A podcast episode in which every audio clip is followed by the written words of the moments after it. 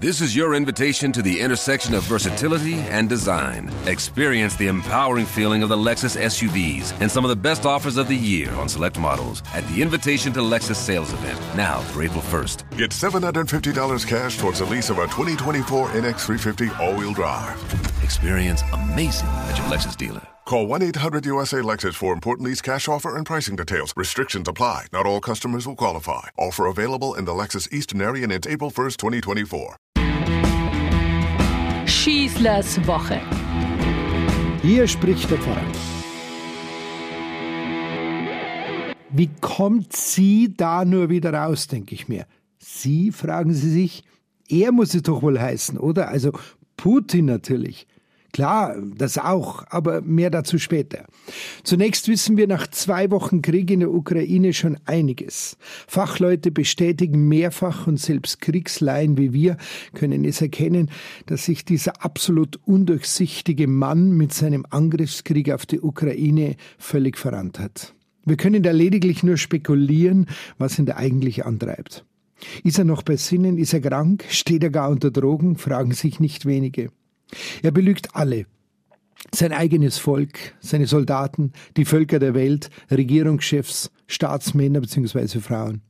Wir sind sowas von belogen worden, stellte unsere Außenministerin Annalena Baerbock nach dem Einmarsch in die Ukraine bedrückt fest. Selbst wenn er militärisch die Ukraine besiegt, zerstört und unterwirft, politisch hat er schon längst verloren. 141 Staaten in der UN-Vollversammlung haben ihm sein Misstrauen ausgesprochen. Lediglich vier Länder votierten für ihn. Belarus ist ja klar, Nordkorea, wen wundert's, Eritrea, wieso auch immer, und natürlich sein Freund Assad aus Syrien. Passt alles zusammen. Die Fraktion der Unterdrücker unter sich. Und trotzdem ist Putin der Verlierer. Die ganze Welt ächtet ihn. Massenhaft gehen die Menschen auf die Straße und verbinden sich gegen den Hass, die Lügen und die Gewalt, die von diesem Mann ausgehen. Nein, es ist kein Weltkrieg unter den Völkern. Niemand klagt das russische Volk an, das trotz langer Haftstrafen trotzdem öffentlich, wenn auch nur in kleinen Gruppen noch aufbegehrt. Es ist ein Krieg Putin gegen die Welt. Aber wieso will einer sowas, fragt man sich. Welche Machtfantasien treiben einen Menschen in so einen Wahnsinn? Auch wenn er seinen eigenen Leuten einen freien Journalismus mittlerweile verwehrt, freie Presse und TV nicht mehr arbeiten können, einer muss ihm doch die Bilder dieses Krieges zeigen. Unschuldige Menschen, sogenannte Zivilisten, die brutalst ermordet wurden. Ein Gemeindeleiter, der erschossen wird, als er gerade Essen an die Bevölkerung verteilt. Eine Hochschwangere, die aus einer zerschossenen Geburtsklinik herausgetragen wird. Eine Infrastruktur, die vollkommen zerstört wird. Wohnhäuser, Krankenhäuser, öffentliche Einrichtungen, alles in Schutt und Asche. Ja, wer will denn so ein Land noch haben? Hinzu kommt das unsägliche menschliche Leid, Familien, die auseinandergerissen werden, Männer, die sich von Frauen und Kindern trennen müssen, weil sie ihr Land verteidigen wollen und müssen, über eine Million Frauen und Kinder und Alte, die bereits fliehen mussten, nur um zu überleben. Man stelle sich das vor und wir schreiben das Jahr 2022. Und weil das alles nicht genügt und das Land sich auch noch erdreistet, sich zu wehren, unterstützt von den demokratischen Staaten des Westens, droht Putin mal der restlichen Welt mit seinen Atomwaffen. Irgendwie muss man sich ja verteidigen können. Es läuft trotz allem nicht so für ihn, wie er dachte. Mittlerweile muss er nach 14 Tagen Krieg schon genauso viele tote Soldaten beklagen, auch wenn er das wohl nicht tun würde, also das Beklagen, wie nach zehn Jahren Krieg in Afghanistan damals. Und das alles, weil sich ein Land wehrt und sich nicht einfach aufgibt. Eine Armee nicht einfach die Waffen streckt, wie letztes Jahr geschehen in Afghanistan, als die Taliban ungehindert das Land übernehmen konnten. Das Land, die Menschen sind geeint, weil da zwei Boxer, die Gebrüder Klitschko und ein vom Berufswegen ehemaliger praktizierender Komiker, der Präsident Zelensky, ihr Land nicht einfach aufgeben. Zwei Boxer und ein Komiker.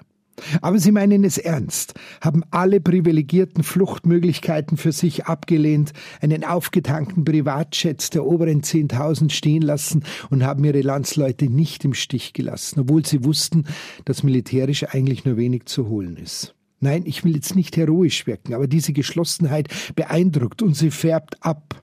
Die Solidarität in der EU für die Ukraine ist beispiellos. Was im Syrienkrieg noch funktionierte, nämlich ein Land in Schutt und Asche zu bomben, Menschen millionenfach in die Flucht zu schlagen, um so mit den Flüchtlingen mit einem Keil die westlichen Länder zu spalten, rechtsradikale Gruppen und Bewegungen stark zu machen und so antidemokratische Kräfte aufzubauen, das alles klappt diesmal nicht. Und damit hat er nicht gerechnet, Putin. Dass es doch so eine Geschlossenheit unter den westlichen Staaten gibt, sind sie doch in seiner Propaganda nur dekadent. Ach ja, wie war doch die Frage eingangs, wie kommt er, also Putin, da noch raus, bevor er ganz durchdreht?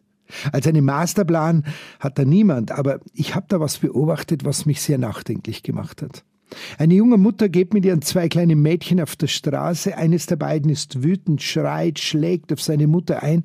Und der Grund ist eigentlich banal. Die Mutter möchte, dass sie den Anorak zumacht. Es ist bitterkalt jetzt im Freien.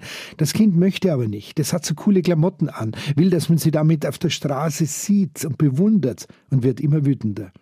Ich bleibe stehen, aufgeschreckt vom Schreien und Heulen des Kindes und frage mich, wie löst sie, die Mutter, jetzt wohl diese Eskalation mitten in der Öffentlichkeit? Mit Gewalt? Mit Zurückschlagen? Was sie als Erziehungsberechtigte doch zumindest in gewissem Maße zustünde?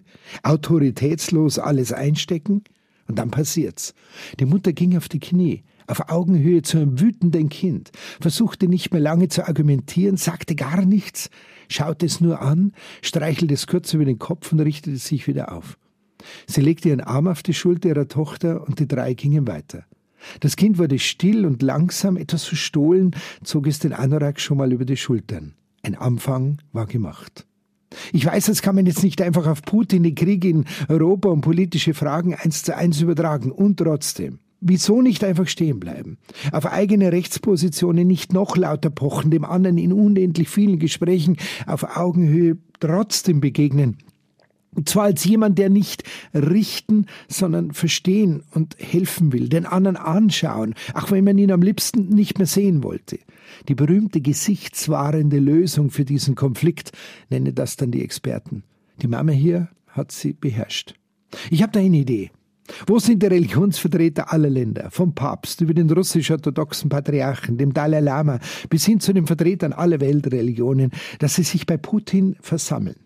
Die könnten das doch übernehmen was auf dem diplomatischen Parkett bisher nicht funktioniert hat. Jetzt wäre eure Stunde, liebe Religionsvertreter. Jetzt wäre ein solches Weltfriedenstreffen der Religionen in Moskau oder Kiew notwendig, sich zu zeigen, wenn Frieden ist und dann dort, wo es ungefährlich ist, das beeindruckt doch nicht. Aber das wäre ein echter Durchbruch, ein Osterereignis, ein Schlüssel zum Frieden für die ganze Welt, ein Anstoß auch für Putin, wie für das Mädchen auf der Straße. Jetzt aufzuhören zu poltern, ruhig zu werden und in aller Ruhe auch die anderen weiterleben zu lassen. Es ist gar nicht zuerst meine Idee. Vitali Glitschko, der Boxer, hat dazu in diesen Tagen die Religionen der Welt aufgefordert. Und wir warten sehnlichst auf eine Reaktion. Ich wünsche uns eine gute Woche und ein hoffentlich baldiges Ende dieses Mordens und Tötens. Euer Pfarrer Schießler. Schießlers Woche, ein Podcast vom katholischen Medienhaus St. Michaelsbund und dem Münchner Kirchenradio.